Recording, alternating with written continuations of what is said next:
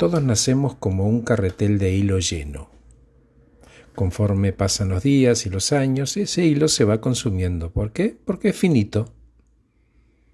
A veces se anuda, se afina, se estira, pero nunca se corta.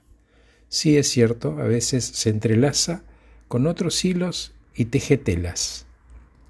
El cuerpo del carrete es de madera como los de antes, y el hilo que lo envuelve es del color que vos quieras.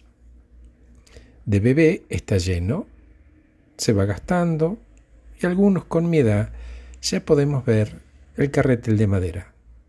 Queda menos. Todo el trabajo que venís haciendo de introspección y amor y respeto por vos es precisamente lo que va a hacer del hilo restante lo mejor para vos en paz y con alegría, porque no hay tiempo que perder. ¿Cuánto hilo te queda?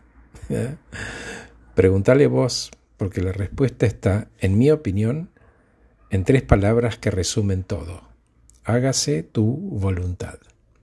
Gracias por escucharme, soy Horacio Velotti y acabo de regalarte este podcast titulado No hay tiempo que perder.